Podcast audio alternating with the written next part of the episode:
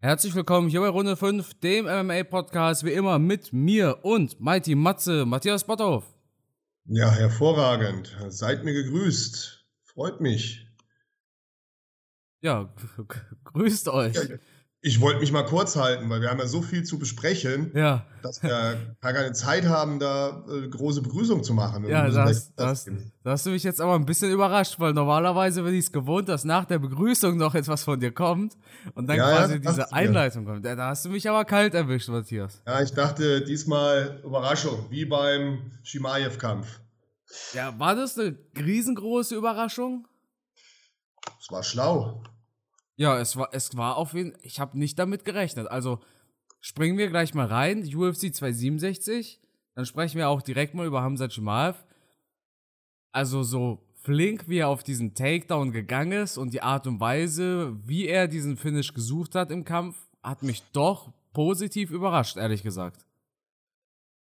Alles richtig gemacht. Also er hat schlau gehandelt, er hat sich auf den Faustkampf mit Yingli Yang Li, Li, Li, Li. Wir werden jetzt, jetzt nicht mehr lange über seinen Namen diskutieren, über den chinesischen Topfighter. Ja, brutal, clever, schlau. Ähm, Shimaev, mich hat er überrascht. Ich hätte nicht gedacht, dass er so schlau ist. Hast du denn gedacht, er möchte striken?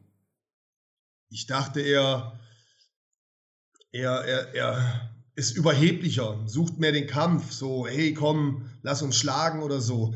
Nein, aber er ist ganz taktisch, klug in den Kampf reingegangen und hat das Ding dann dominiert. Ähm, ich war vorher zurückhaltend, was seine Qualität betrifft. Aber ich finde, mit dem Kampf hat er wirklich Köpfchen, Taktik und eine echte Qualität bewiesen. Dass er halt nicht so ein junger Heißsporn ist, der da einfach so kopflos reinstürzt, sondern wirklich einen Plan gehalten, wahrscheinlich explizit mit seinem Trainerteam ausgearbeitet und natürlich perfekt umgesetzt. Ja, absolut. Ich meine, die Nummer 11 im UFC Welterweight besiegt man nicht einfach mal so. Ich meine, Li Lingyang hat ja auch gegen Santiago Ponzinibbio gewonnen. Jetzt ja. sein letzter Fight. Und Ponzinibbio, da hatten wir es ja auch im Podcast schon mal, das ist ja auch ein legitimer Fighter im Welterweight. Also, ein beeindruckender Sieg eigentlich für Shimaev. Die Frage ist jetzt natürlich, wie es für ihn weitergeht. Er ist die Nummer 10 im UFC Welterweight. Da gab es jetzt die neuen Rankings. Ja, jetzt will Neil Magny einen Kampf. Ergibt in meinen Augen irgendwie nicht so viel Sinn. Dann gibt es ja noch diese Nate Diaz, dieses Nate Diaz-Thema und dann gibt es ja noch Gilbert Burns. Ich persönlich würde Shimaev am allerliebsten gegen Burns sehen. Wie sieht es bei dir aus? Ja, das wäre natürlich der Kampf, der Shimaev am weitesten nach vorne bringt. Ja, ja, auf jeden Fall. Vor allem, wenn er ihn gewinnt. Und genau, das wäre jetzt mein nächster Satz gewesen. Und würde er diesen Kampf gewinnen, dann könnte der übernächste Kampf schon ein Title Shot sein. Ja. Meinst du? Wenn es so kommen würde, dass er Burns bekommt, das Ding gewinnt, ja. Ja, ich meine, wir haben ja im Welterweight jetzt nicht die. Diese Top 3 Competition ist da nicht wirklich. Also ich sehe, darüber sprechen wir nachher noch, nur Covington gefährlich für Usman. Und dementsprechend ist es noch offen, wer denn nach Covington gegen Usman um den Gürtel kämpft. Ja gut, Leon Edwards, den dürfen wir nicht vergessen. Edwards, Stimmt. der kämpft jetzt Na, gegen. Moment. Der kämpft gegen Masvidal im Dezember. Ja, muss er auch erstmal gewinnen. Ja, das stimmt.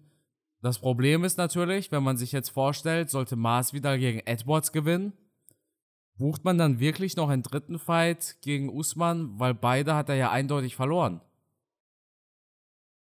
Oh, ja? das wäre tot langweilig. Ja.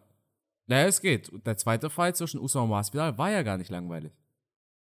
Nein, ich rede ja nicht von den beiden langweiligen Kämpfen. Die waren ja okay. Ich rede von dem dritten Kampf, der für mich langweilig wäre. Ach so, ja, weil man einfach weiß, dass Usman der viel bessere Kämpfer ist, ne? Ja, die, die Chancen wären ja wirklich gering, dass Masvidal das Ding ja. gewinnen wird.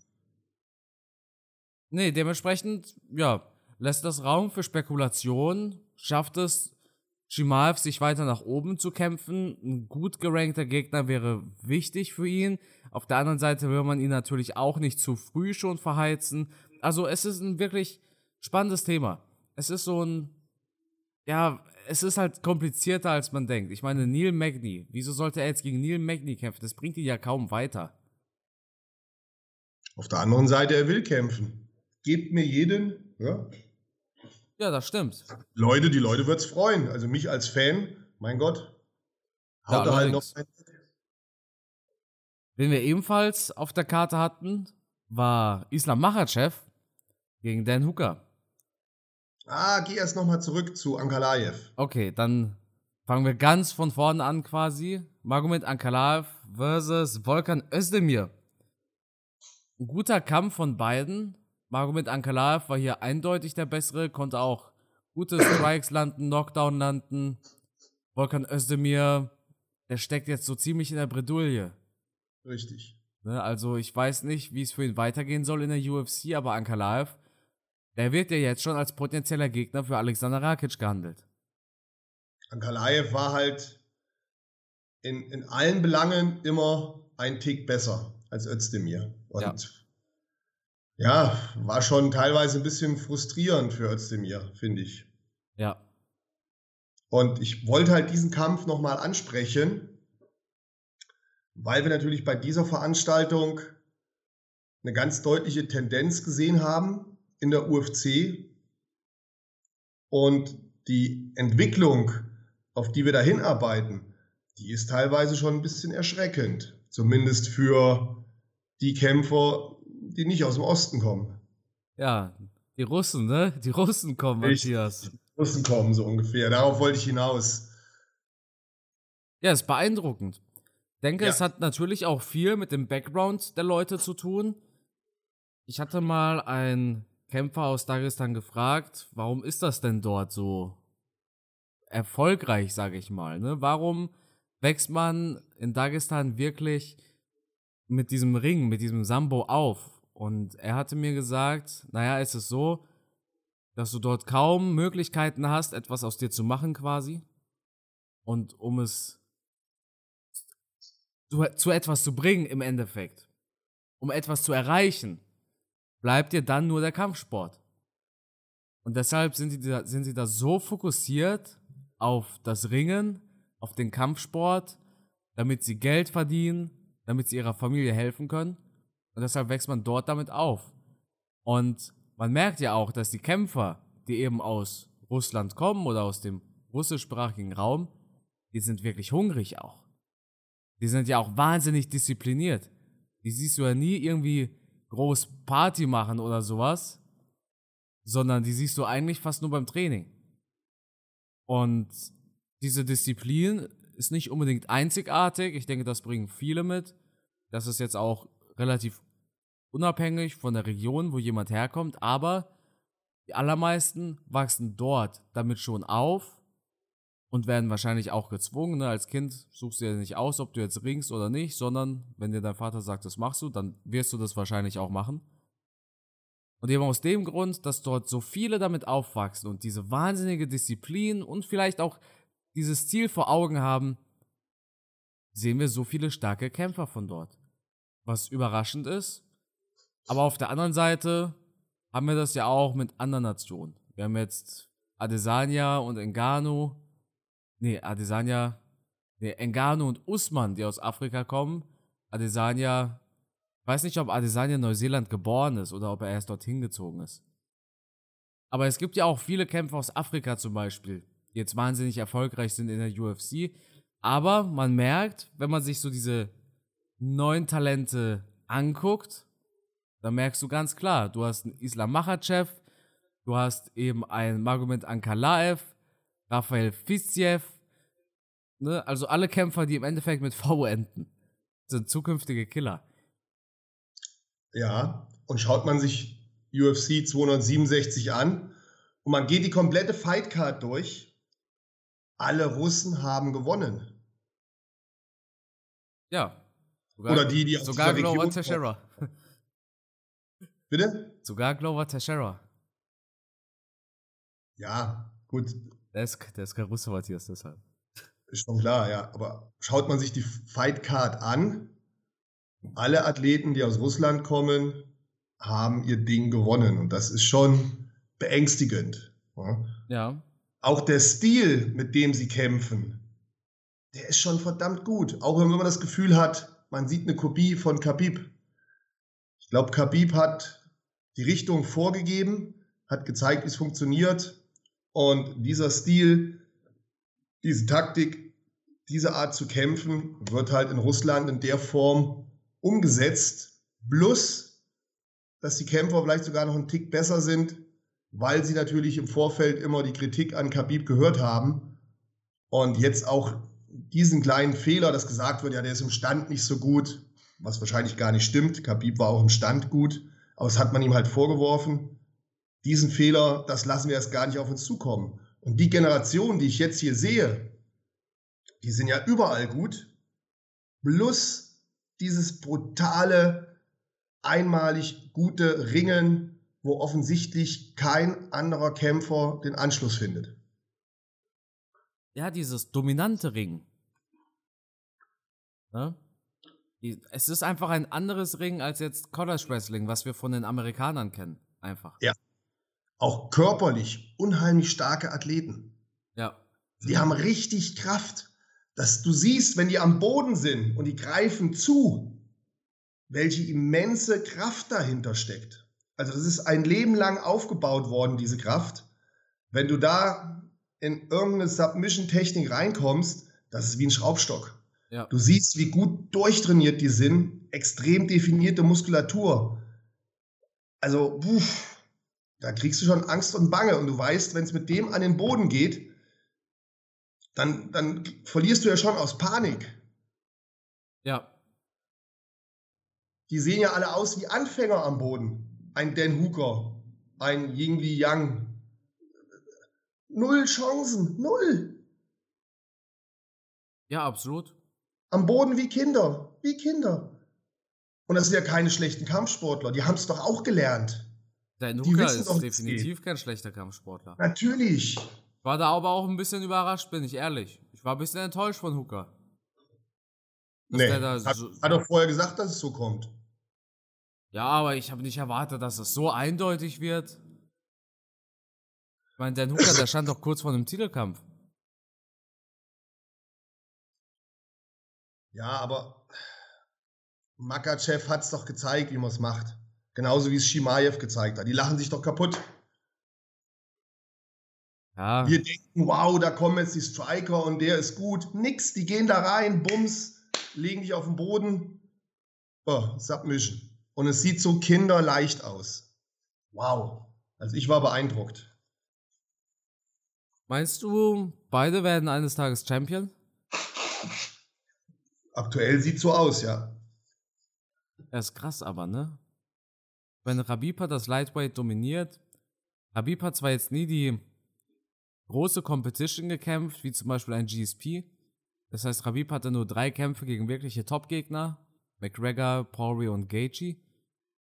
Aber Rabib hat für diese kurze Zeitspanne das Lightweight dominiert. Und jetzt kommt scheinbar der Nächste, der das Lightweight dominieren will, der von Rabib gecoacht wird. Und dann haben wir im Welterweight ebenfalls einen Russen, und zwar Hamza Chimaev, der auch Lust hat, seine Gegner zu dominieren.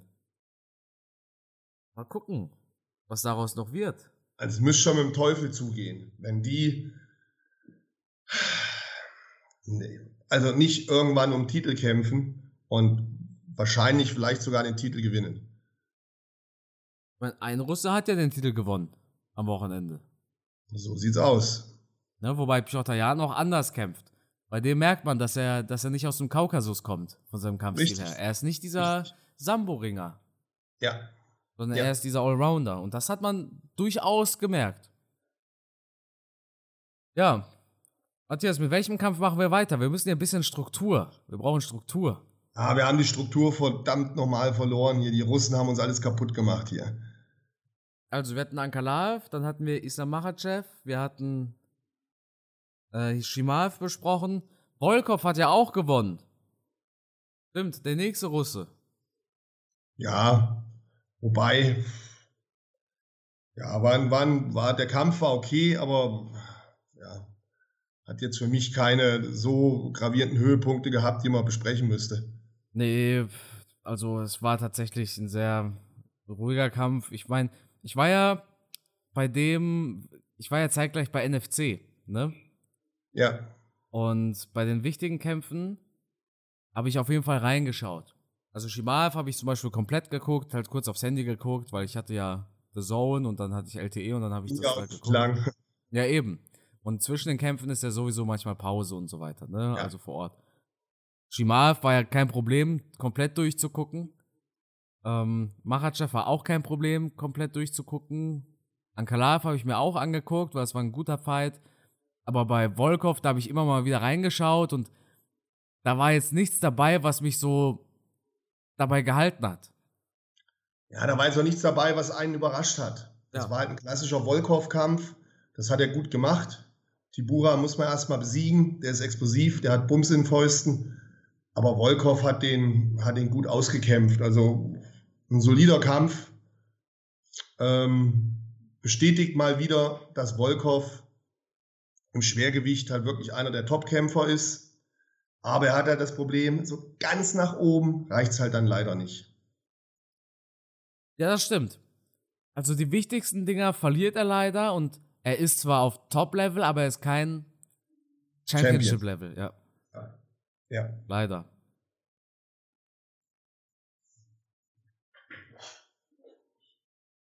Ja. Gut. Dann sind wir schon beim Co-Main-Event angelangt, oder?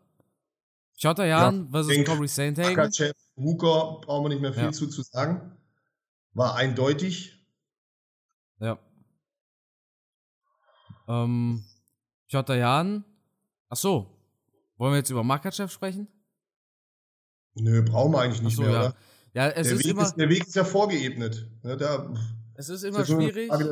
Es ist immer schwierig, viel über Kämpfe zu sagen, die selber nur zwei Minuten gingen. Ja, Weißt du? Was willst du da auch groß leiern Ja, jetzt? Ne? Absolut. War eine eindeutige Nummer und der könnte noch dreimal gegen Hooker kämpfen. Das würde immer genauso ausgehen. Ja, schade. Das Also, leider so. schade für deinen Hooker. Hooker. Ja, Ja, ein, ja. Du hattest ja auch recht, ne? Hier, er hatte Probleme im Vorfeld. Wie viel konnte er sich überhaupt auf Machachev vorbereiten? Ne, das sind alles schon, schon Faktoren auch. Ja, keine Chance bei so einem starken Ringer, der so viel Kraft hat. Und Makachev ist, ist allein von der Kraft her Dan Hooker schon so überlegen, dass am Boden ich da null Chancen einfach sehe für Hooker. Null. Mhm. Und genau so ist es gekommen. Bei dann Shimaev hätte halt- ich damit gerechnet, das ist der Unterschied. Bei Shimaev, den hätte ich für, ja, jetzt nicht falsch verstehen, aber den hätte ich so für, für aufbrausender, für naiver, für dümmer gehalten, der da so reingeht und will jetzt mit dem Boxen, um allen zu zeigen, guck mal, wie toll ich bin. Nee, hat er eben nicht gemacht. Ich bin, wie gesagt, diesmal absolut positiv. Ich habe es anfangs schon angesprochen, überrascht von Shimaev. Ich hätte ihn nicht als so clever eingeschätzt und als so taktikstabil. Hat er dich zum Fan gemacht? Zumindest was das Kämpfen betrifft. Mit seiner Art muss ich mich noch anfreunden, aber ja, Klappern gehört zum Handwerk, oder? Ja, seine Art hat er mal erklärt, glaube ich. Er hat Ja, gesagt, das- ähm, Das, es, es geht halt um die Kohle. Im Endeffekt. ja, Ne, vielleicht, wenn ich einen Abend mit ihm machen würde, wäre der total super nett und wir hätten Spaß. Ich meine, du kennst es doch, Matthias, so ein bisschen. Ähm, du bist ja Bodybuilder. Es gibt ja viele Bodybuilder, die machen auch Videos und da machen sie auch immer so ein bisschen Trash Talk. Das machen sie ja nie, weil sie es ernst meinen und vielleicht so ein bisschen, aber vieles ist auch Show oder Unterhaltung, weißt du? Ja, ich, ich mache da Shimaev auch keinen Vorwurf. Er macht das richtig. Du musst provozieren. Du, du musst es machen. De- Deswegen, ich, ich, Colby Covington zum Beispiel, da kommen wir auch noch zu, ist ja ein ähnlicher Typ. Der provoziert halt, der stänkert. Ey, aber vielleicht, wenn du mit dem einen Grillabend machst, ist er ein ganz anderer Typ. Weil Das ist halt, ja, vielleicht gehört es dazu. Ja. Und, und sind wir mal ehrlich, auch wenn er Usman immer angeht und anpeitscht und, und, und, und disst und ärgert und beleidigt, aber mit jedem Spruch, den Colby Covington loslässt, geht das Bankkonto vom Usman ein bisschen nach oben. Ja. Du brauchst so Leute. Du brauchst so Leute, die die Bad Boys spielen, um dich selber nach oben zu pushen. Und Usman wäre nach wie vor einer der besten Kämpfer, aktuell der beste Kämpfer der UFC. Aber das ist ein ruhiger Typ. Das ist ein sachlicher Typ. Der ist fast schon zu nett. Der ist fast schon zu nett. Der ist so nett wie der Busfahrer, der die Kinder in die Schule fährt. Der würde, der würde nichts verkaufen an Kämpfen. Das heißt, im Usman ist das Beste, was ihm passieren konnte, ein Colby Covington, der das ganze Gegenteil ist. So ein richtiger Arsch, so ein provozierender Drecksack, der sich mit dickbrüstigen Weibern ablichten lässt, der überall stänkert. Für Usman das Beste. Er kann weiter Nice Guy spielen und trotzdem verkauft er Pay-per-Views ohne Ende. Alles gut, oder? Ja, ich meine, man braucht diese polarisierenden Charaktere, sonst wäre es ja langweilig im Endeffekt. Ja. Man braucht immer in gewisser Weise eine Geschichte, die man erzählen kann. Ja, der Gute und der Böse, das hat schon immer funktioniert. Ja, absolut. Das wollen die Leute. Die wollen gut gegen böse. Ja, so wie McGregor gegen Poirier auch oder McGregor gegen Habib. Bloß bei McGregor gegen Habib gab es noch andere Geschichten und für die einen war McGregor der Gute und Habib der Böse und für die anderen umgekehrt. Ja, da, da haben wir, glaube ich, auch das Problem gehabt, dass es da so ein bisschen verrutscht ist weil teilweise auch so die, die Nationalität und der Glaube mit reingenommen ja, wurde. Ja, da, da sind natürlich. Das mag ich halt ja, ja. nicht. Das, da bin ich kein Fan von. Ne? Alles andere von mir aus, aber bitte nicht Familie und Religion. Das lasst außen vor. Ja, absolut. Absolut. Und ansonsten können die erzählen, was sie wollen. Die können sagen, ich töte dich im Käfig oder ich reiß dir einen Arm raus und ich kack dir in den Hals und weiß der Teufel was und du, du bist so schlecht, so dünn, so doof, alles. Aber Familie und Religion, ah, da muss man irgendwo auch mal einen Stopp machen. Das muss nicht sein. Auf jeden Fall, Matthias. Aber ansonsten alles gut. Und äh, deswegen, Shimaev macht's richtig, Kolby macht's richtig. Ähm, ich habe da nichts dagegen. Mich, mich erfreut das und wir werden ja gleich noch zu dem nächsten Kampfwochenende kommen. Mhm. Deswegen schalten wir doch ein. Deswegen schalten wir doch ein. Wir schalten doch eher wegen Kolby ein, als wegen Usman. Obwohl wahrscheinlich die meisten zu Usman halten, weil es der Nice Guy ist, der Liebe, der Tolle, der freundlich rüberkommt. Und dann sieht man natürlich auch in der Aufmachung der UFC, wie beide Kämpfer dargestellt werden. Ja, wenn du den UFC-Countdown anschaust, der Usman, der da lieb sitzt, mit seinen Kumpels zum Essen geht, ne? Friede, Freude, Eierkuchen und auf der anderen Seite an der Colby, die Mädels im Arm hier dann auf dem, am Strand, am Pool und ja, Leute, da wird uns natürlich eine Story verkauft, da werden wir angeheizt und das ist genau das, was wir wollen. Und genau deswegen sind wir am Wochenende hyped und, und wollen diesen Kampf sehen. Ja, es ist halt so. Freuen wir uns drüber, genießen wir das, geile Sache und deswegen natürlich auch, ja, allen Respekt und Komplimente an Hamza Chimaev, weil eine Sache gibt es ja noch, die ist ganz wichtig. Du kannst ja. ein großes Maul haben, du kannst auch auf die Kacke hauen, aber am Ende des Tages musst du abliefern. Und dann lieben dich die Leute trotzdem. Mhm. Deswegen lieben sie einen Nate Diaz, deswegen lieben sie einen Shimaev und auch einen Colby Covington. Die haben alle ein großes Maul. Das sind eigentlich die Typen, wo wir sagen würden, nee, den mag ich nicht, mit dem will ich nichts zu tun haben. Aber dadurch, dass sie abliefern, findet man sie am Ende doch ganz toll und dann verzeiht man denen auch das, was sie im Vorfeld gelabert haben. Ja, besser kann man es nicht sagen. Aber bevor wir das war ja schon eine richtig gute Promo fürs kommende Wochenende, Matthias. Ja, Entschuldigung. Ich habe wieder, du hast mich ja eben noch angeprangert, dass wir die komplette Kontrolle in diesem Podcast verloren haben und nicht mehr in der Reihenfolge arbeiten. Aber ich, ich bin so emotional, ich bin so mitgenommen. 267, 268 innerhalb von einer Woche, das ist nicht gut für den Blutdruck. Ja, das glaube ich dir. Ja, Co-Main Event. Jota Jan gegen Corey Sandhagen. Wir haben im Vorfeld sehr viel versprochen. Wir haben gesagt, das wird MMA auf dem höchsten Niveau.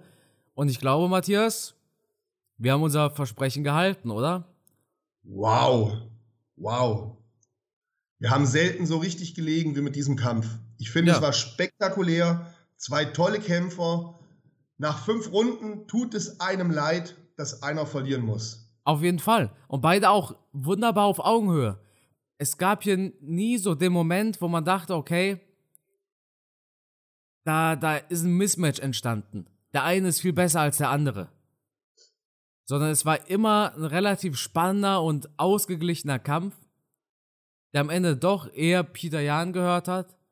Aber es war ein geiler Fight. Also, wir haben alles gesehen. Wir haben wirklich von A bis Z, was die beiden auf Lager haben, haben die alles abgeliefert, oder?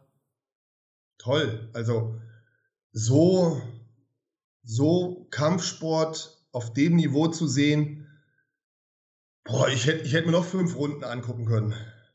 Ja, auf jeden Fall. Also alles, da, da, da war in meinen Augen war alles drin.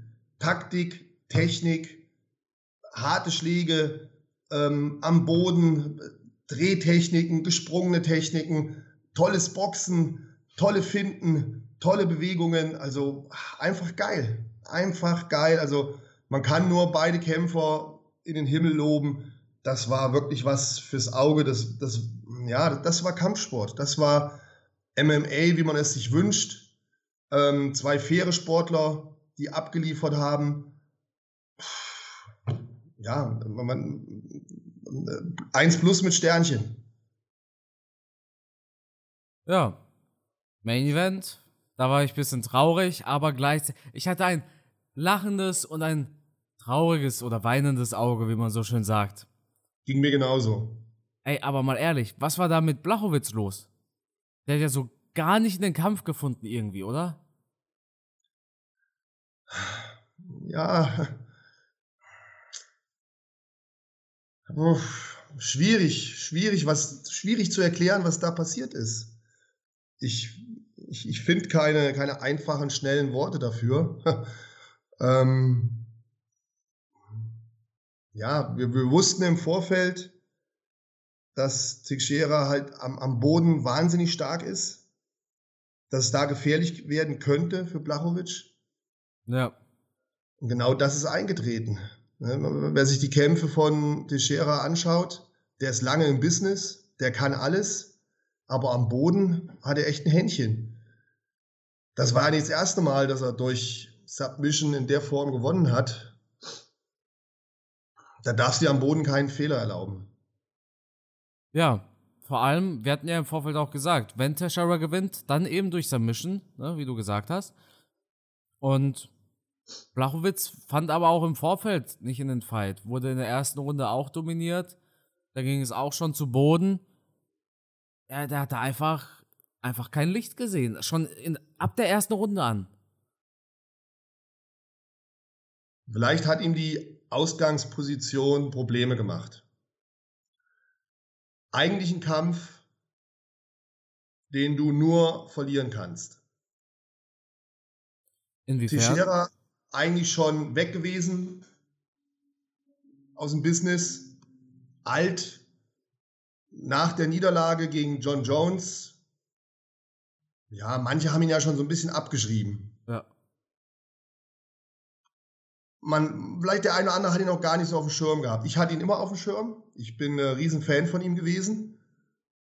Und ähm, habe auch damals schon begeistert geschaut, als er gegen, gegen John Jones gekämpft hat. Aber irgendwie haben viele ihn nicht so richtig auf dem Radar gehabt. Und dann kommt er nach der Niederlage gegen Corey Anderson so durch die Hintertür. Arbeitet sich nach vorne, ist eigentlich viel zu alt für einen Titel. Über 40 im Profisport, hm, da wird es halt schon eng irgendwo. Und alle Welt erwartet eigentlich, dass Blachowicz das Ding gewinnt. Und wenn er ja. das gewinnt, wenn er das gewinnt, werden alle sagen, ja, das war ja so ein alter Kämpfer. Gut, war ein super Kämpfer, war ein guter Kämpfer, aber der war halt alt. Das heißt, es ging doch letztendlich alles in die Richtung, Blachowicz muss, muss gewinnen. Ja. Das heißt, für ihn war es so eine, so eine Art Pflichtverteidigung. Und dann hast du noch einen Gegner, der auch noch total lieb ist, der dich nicht ärgert, der dich nicht provoziert, wo du halt vielleicht auch im Training nicht so motiviert bist. Ne? Wenn du gegen einen kommst, wie so ein Colby Covington, der jeden Tag dir sagt, was du für eine Pfeife bist, dann gehst du doch morgens ins Training und demolierst den Sandsack.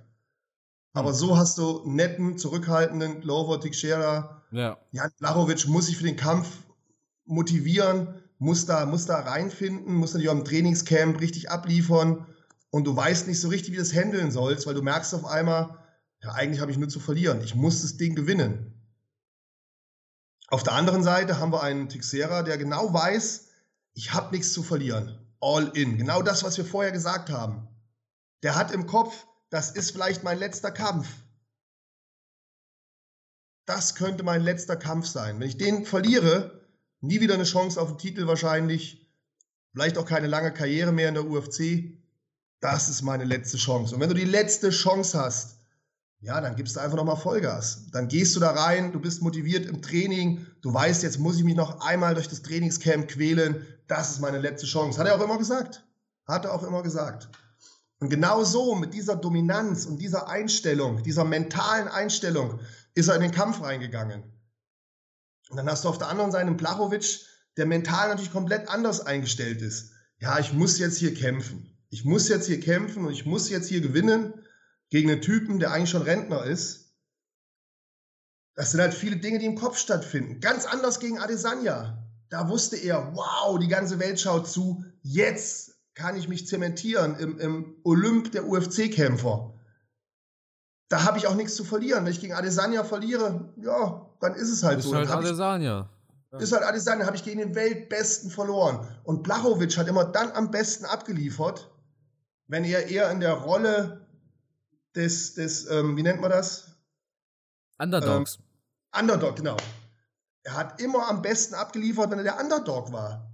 Und jetzt war er der Favorit und anscheinend liebt er die Rolle des Underdogs. Polish Power hinten raus, wo die Leute dann sagen, oh, guck mal da, den haben wir unterschätzt. So wie ich das oft gemacht habe. Und dieser Rollentausch, anscheinend hat ihm das mental nicht gefallen. Und da ist er nicht so richtig in den Kampf reingekommen. Ja, und dann am Boden war eh schnell Ende. Ja, Matthias, was soll ich da noch dazu sagen? Du hast ja alles schon äh, erzählt. Ja, Entschuldigung, es ist jetzt nur das, was ich denke persönlich. Ne? Ja, aber du hast ja auch recht. Meinst du, es war auch ein Fehler, dass er schon zu sehr an einen Fight gegen Proazka gedacht hat? Auf jeden Fall. Ich, ich, ich denke, er hat diesen Kampf im Kopf verloren. Ja. Natürlich wird er das alles abstreiten und wird sagen, wenn er interviewt wird, nein, ich habe mich richtig vorbereitet, ich habe alles, ich war mental auf der Höhe, bla bla bla. Ja, aber dieser innere Schalter, der in dir drin ist, den kannst du nicht umlegen. Das weiß er wahrscheinlich auch selbst. Ich denke, das war sein Problem. Ja, absolut. Kämpfe spielen sich im Kopf ab. Oder gewinnt man auch im Kopf, ja. Absolut. Gut. Dann sind wir fertig mit UFC 267. Und jetzt starten wir mit UFC 268, Matthias. Und zwar fangen wir ganz vorne auf der Maincard an. Der erste Kampf auf der Maincard wird Gaethje gegen Chandler sein. Kein Scheiß. Mit diesem Fight starten wir in die Maincard und das hat auch einen ganz besonderen Grund. Kennst du den Grund? Nein. Und zwar Trevor Whitman. Der Coach Kamaru Usman. Er ist der Coach von Rose Damayunas. Ah, und, und Gaethje. Und der Coach von Gaethje, genau. Ja. Ja. Normalerweise würde es natürlich Sinn ergeben, dass Gaethje vs. Chandler vor dem Co-Main-Event kommt.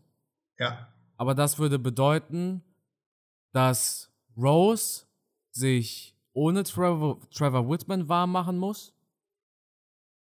Und Usman muss da auch die letzten Minuten ohne Trevor Whitman bleiben, weil der ja noch bei Rose ist. Ja gut, da ist schon eine halbe Stunde ungefähr dazwischen. Ja. Oder 20 Minuten, ein bisschen Promo und ein bisschen Werbespots kommt da zwischendurch. Richtig, da wird ja für den, für den Hauptkampf, ja. wer das vielleicht nicht weiß, da wird ja im Vorfeld dann nochmal zwischen Main Event und Co-Main Event, wird ja immer nochmal eine lange Promo gemacht. Und diese Promo ist länger als bei allen anderen Kämpfen.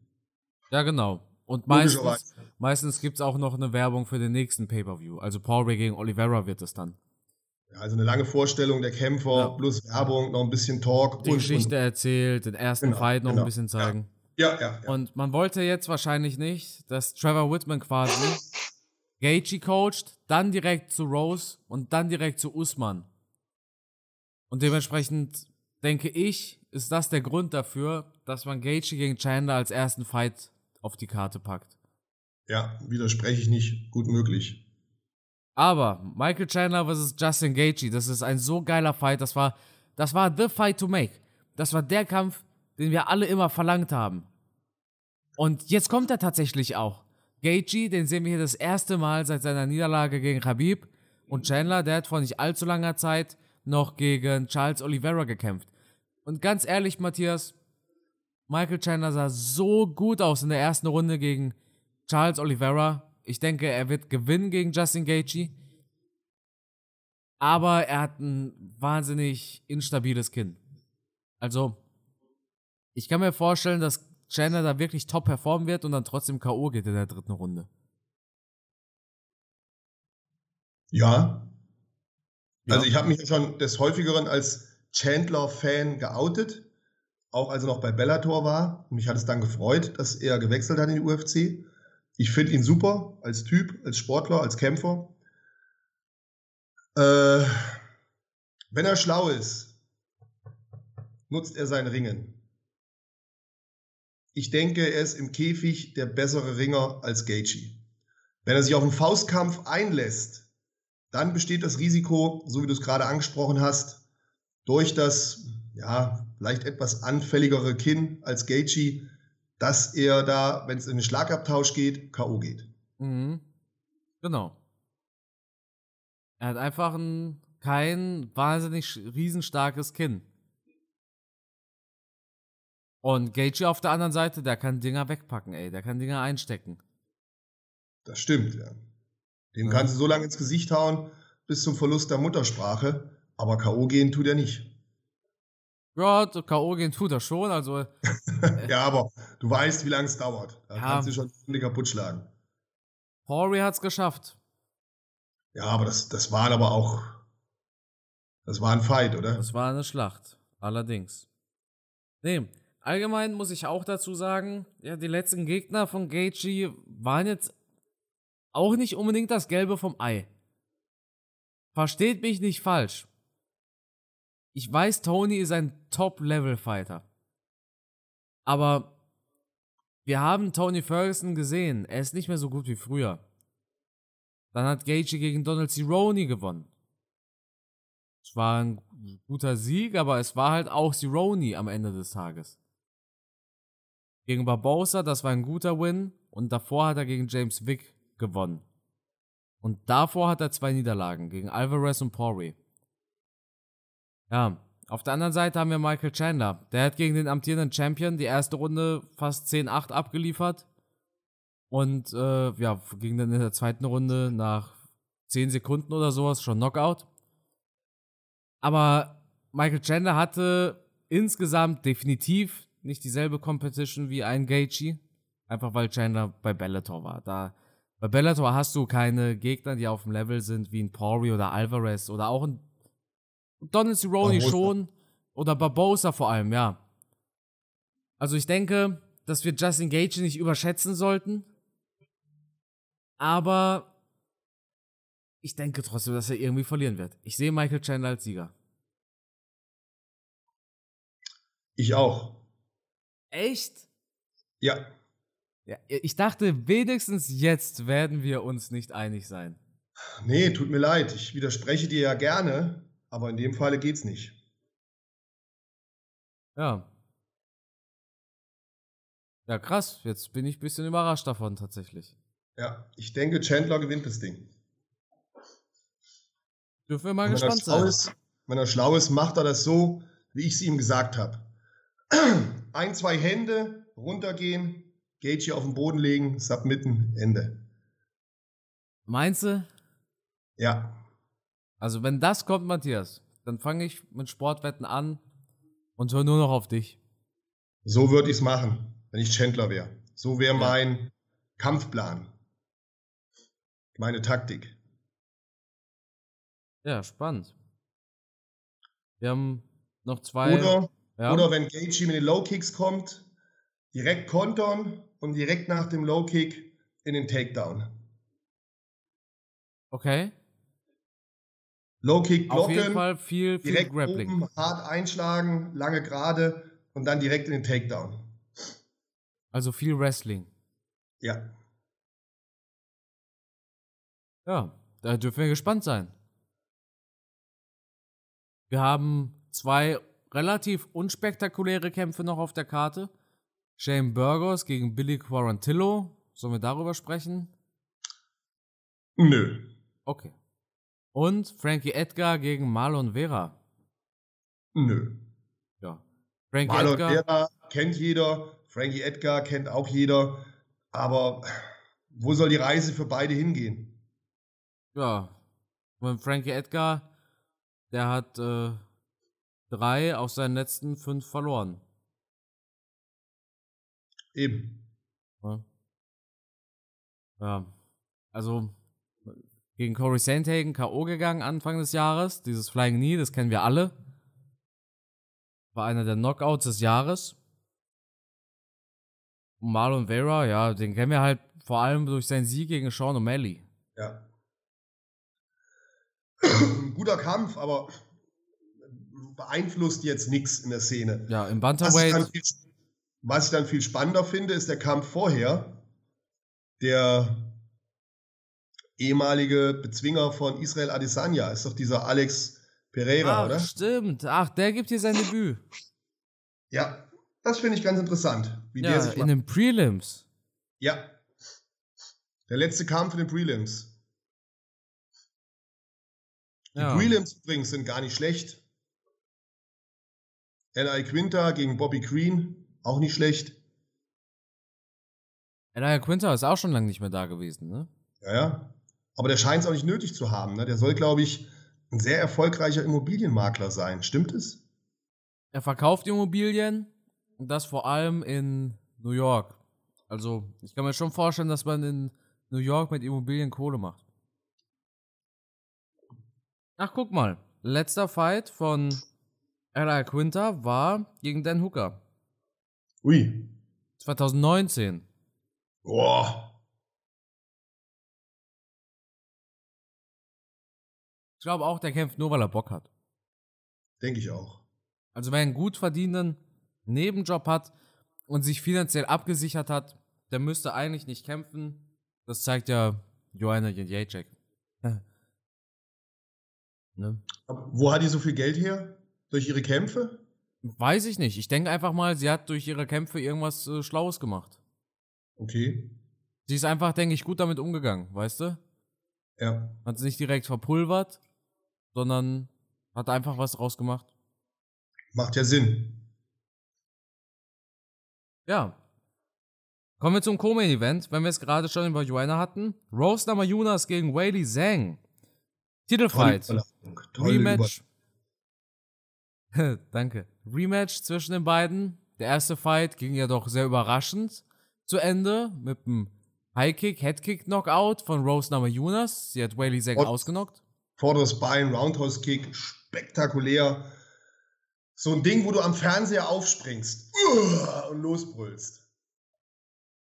Hat man auch sehr gut bei der Berichterstattung gesehen, bei der UFC. Vor allem, Wie die Kommentatoren aufgesprungen sind, die Gesichter verzogen haben. Also schau dich Vor das mal an. Echt toll. vor allem, wenn man geblinzelt hat, hat man sich gefragt, was eigentlich passiert ist.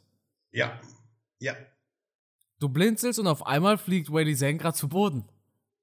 Das war auch so schnell, also Wahnsinn. Ganz toll An gemacht. sich-. An sich gilt in meinen Augen dasselbe wie auch beim ersten Fight zwischen den beiden. Ich sehe Whaley Zhang tatsächlich als Siegerin. Ich meine, nach einer Minute zu sagen, dass Rose jetzt klar die bessere war, ist schwierig. Das ist so ein Ding wie bei Aldo gegen McGregor. Hätte McGregor diesen 13 Sekunden Knockout nicht gelandet, wie wäre ein zweiter Fight wohl ausgegangen? Hätte Masvidal das Flying Knee gegen Ben Askren nicht gelandet, ich hätte wahrscheinlich nochmal getippt, dass Ben Askren gewinnt. Ich tippe auch nochmal, dass Whaley Zhang gewinnt. Die machen so viel Druck. Ich denke, mit so viel Druck wird Rose nicht zurechtkommen. Auch wenn Rose selber auch Druck machen kann. Das haben wir mehr als oft genug gesehen. Rose kann alles. Sie kann die taktische Kämpferin machen. Sie kann die Kämpferin machen, die nach vorne geht, wie bei ihrem K.O. gegen Joanna. Also, sie kann alles. Sie ist eher taktisch veranlagt, aber ich sehe Whaley Zhang als Siegerin. Ich habe Rose bisher immer unterschätzt. In jedem Kampf unterschätze ich die. Vielleicht liegt das an ihrem lieblichen Äußeren.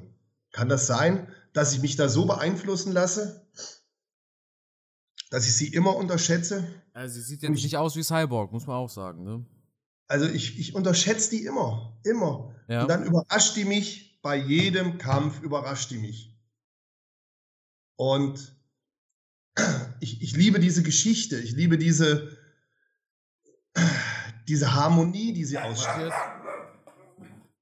So, ihr Lieben, ähm, falls ihr es gemerkt habt, hier war ein kleiner Schnitt, wir waren kurz unterbrochen, aber jetzt geht's weiter. Ja, ich hatte gerade eben angesprochen, wie Rosenhammer Junis von mir immer unterschätzt wurde.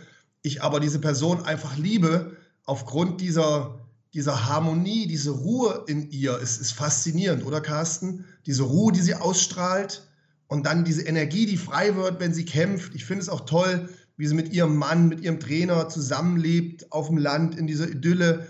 Das, das, das strahlt so eine Karate-Kid-Philosophie aus, oder? Ja, absolut. Diese Ruhe vor dem Sturm. Wenn sie im Käfig steht, Bruce Buffer sagt ihren Namen und sie sieht so wirklich ruhig aus, ne? Hm. Ich finde es faszinierend. Sie kämpft auch so überlegt. Sie kämpft auch so ja. ruhig. Genau. Das war also wirklich unglaublich, diese Frau. Was denkst du denn, wer gewinnt? Oh. Ich bin ziemlich unentschlossen und würde dir gern widersprechen, aber ich habe fast das Gefühl, frag mich nicht warum, es ist einfach ein Gefühl, dass wir eine Trilogie sehen werden.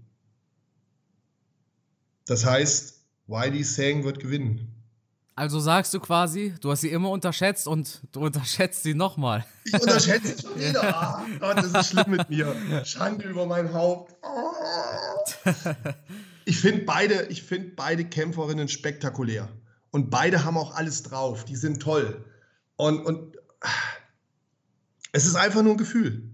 Ich kann ja. es nicht begründen. Ich kann es nicht begründen. Du hast es schon sehr gut wiedergegeben. Wiley Seng, unheimlich ehrgeizig, unheimlich motiviert, was ihr vielleicht auch zum Nachteil werden könnte, wenn sie zu hyperaktiv, zu übermotiviert in den Kampf geht und vielleicht wieder in irgendeine Technik reinläuft von Rose, kann es dann auch wieder schnell vorbei sein. Aber im Großen und Ganzen denke ich mal, dass wir hier eine Trilogie erleben werden. Ich denke, dass Wiley Sane gewinnen wird. Wahrscheinlich nach Punkten. Und dann sehen wir einen dritten Kampf. Ja, da dürfen wir gespannt sein.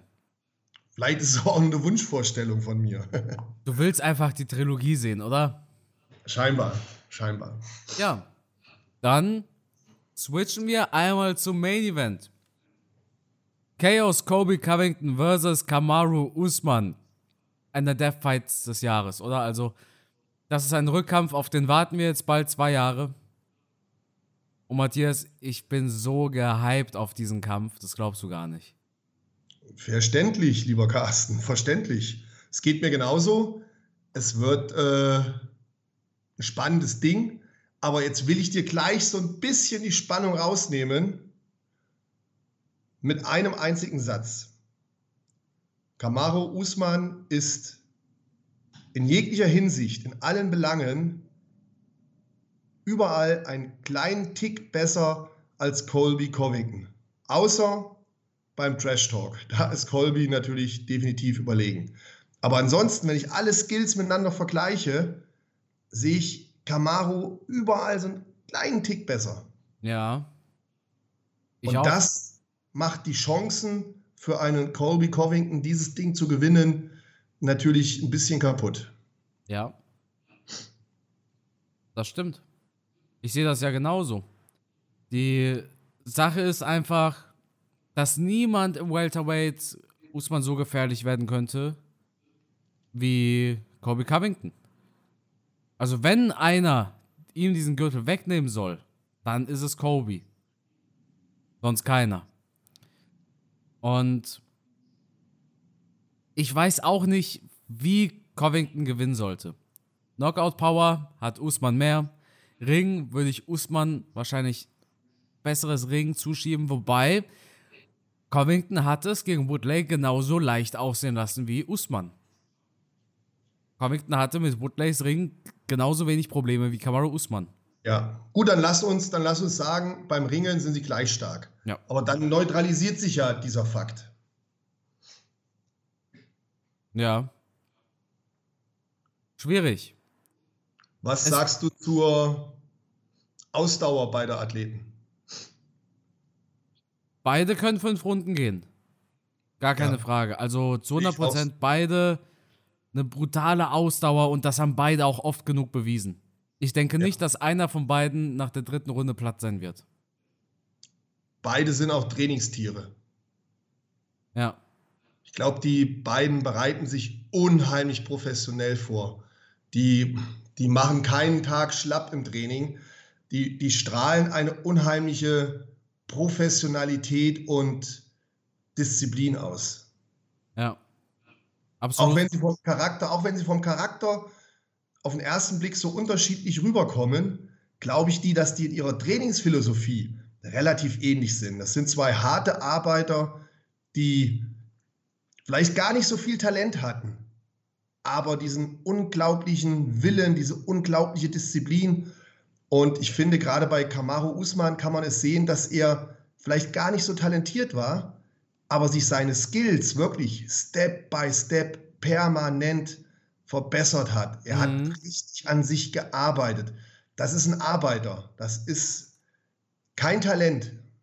Das ist ein Arbeiter, der sich alles angeeignet hat, der fokussiert ins Training geht. Und wenn man seine Kämpfe sich anschaut, sieht man, wie er da an sich gearbeitet hat. Und Colby ist ähnlich. Colby ist auch keiner, der, glaube ich, mit einem Riesentalent gesegnet ist. Das ist auch jemand, der wirklich alles, was er macht, zeigen muss. Und gerade seine extreme Ausdauer spiegelt ja wieder, dass er nicht diese Knockout-Power hat. Er ist nicht dieser Lucky Puncher. Er, ist, er hat nichts Spektakuläres in seinem Kampfstil. Er hat nicht die Mega-Kicks, er hat nicht die ne, Knockout-Power, haben wir gerade Ja. angesprochen. Er hat nicht das spezielle BJJ. Auch Ja. Colby ist ein richtiger Arbeiter. Und das haben beide Kämpfer gemeinsam, mit der Ausnahme, dass ich bei Kamaru Usman alles so einen kleinen Tick besser nochmal sehe. Vielleicht aber auch dadurch, weil er in der Vergangenheit natürlich auch die besseren, härteren Competitions hatte und uns da natürlich gezeigt hat, was in ihm steckt. Colby konnte das halt in der Vergangenheit uns nicht so zeigen. Und ich bin auch der Meinung, dass sich der Kämpfer immer am besten weiterentwickelt, der halt auch Kämpfe macht. Um dich Ja. Weiterzuentwickeln, brauchst du starke Gegner, brauchst du gute Kämpfe. Das bringt dich nach vorne. Wenn du in zwei Jahren nur einmal kämpfst und aber dann erzählst, ja, ich habe zwei Jahre hart trainiert, um mich weiterzuentwickeln, ah, schwierig.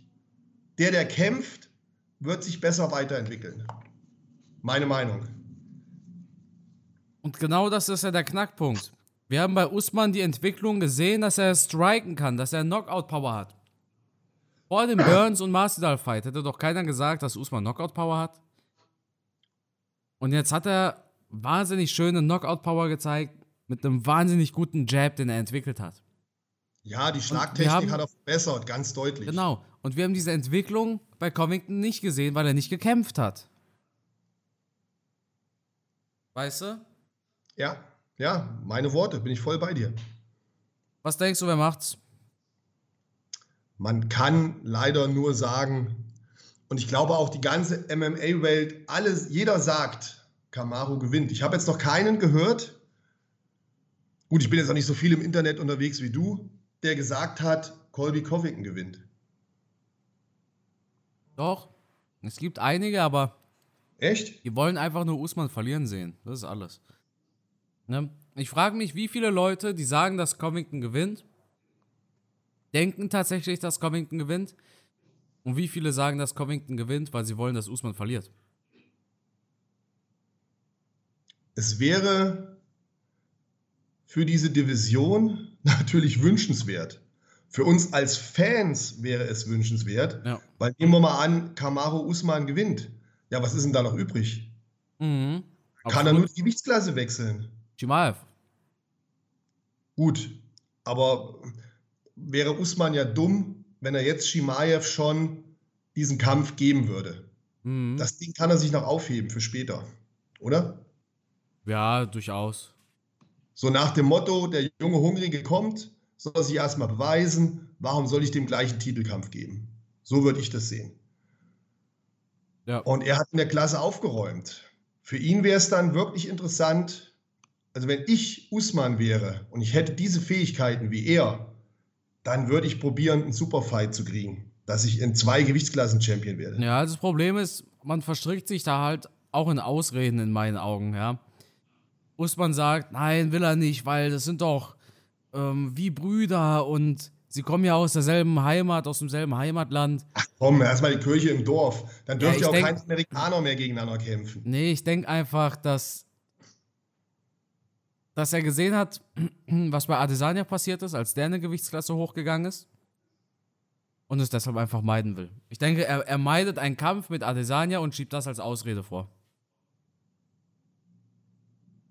Also meinst du, ihm fehlen da die letzten paar Kilos, äh, ihm fehlen die Kilos in meinen Augen. Und die Größe. Die Eier. Nee, ich denke, Eier hätte er, wenn die körperliche Voraussetzung passen würde. Es ist ja nicht ohne Grund, dass Henry Cejudo jetzt, wo Alexander Volkanovski der Champion ist, über ein Comeback spricht. Henry Cejudo wollte von Holloway nie etwas wissen. Aber gegen Volkanovski, der auch nur seine 1,60 ist, ja, da hat Cejudo dann doch eher Lust drauf. Ne, also ich denke einfach, dass Adesanya Usman körperlich zu überlegen ist. Nee, glaube ich nicht. Meinst du? Du, äh, schau dir die, die Kämpfe im Schwergewicht an, was wir da schon gesehen haben. Schau dir an, wie viele kleine Kämpfer wir hatten, die sich schon durchsetzen konnten. Ich glaube, am Ende ist es eine Frage dessen, wer seinen Stil besser anbringen kann. Wenn du natürlich mit Adesanya kämpfen würdest im Stand, als ein Usman mit 1,82 Meter oder was, dann kannst du nur schlecht aussehen. Aber wenn du explosiv und schnell nach vorne gehst, mit einer guten Deckung, wie ein Mike Tyson früher, und du dann den Adesanya auf den Boden bringst, ja. Komm, sieht das Ding anders aus. Also ich wäre mir nicht sicher, dass Adesanya das Ding gewinnt. Erst einmal muss Usman aber das Ding am Wochenende gewinnen, Richtig. Matthias. Lass uns nicht abschweifen, darüber können wir reden. Dann nächste Woche bei unserem Podcast, Jawohl. wenn Usman gewonnen hat. Da haben also, wir noch ein Thema. Dann vielen Dank fürs Zuhören. Und das Schlusswort, Matthias, das gehört natürlich dir. Ja, vielen Dank, Carsten, für deine Zeit. Es war diese Woche ein bisschen schwierig, einen Termin zu finden. Wir sind relativ spät dran. Ich hoffe, ihr habt diesen Podcast trotzdem genossen, noch rechtzeitig gehört vor dem Event am Samstag. Wir freuen uns riesig drauf. Ich hoffe, ihr freut euch auch riesig drauf. Und dann freue ich mich, wenn wir nächste Woche über diesen tollen Event sprechen können, der mit Sicherheit ein echtes Highlight wird. Also ich kann mir einfach nicht vorstellen, dass uns das Wochenende enttäuschen wird. Deswegen, wir sind gespannt. Ich hoffe, ihr auch. Bis nächste Woche.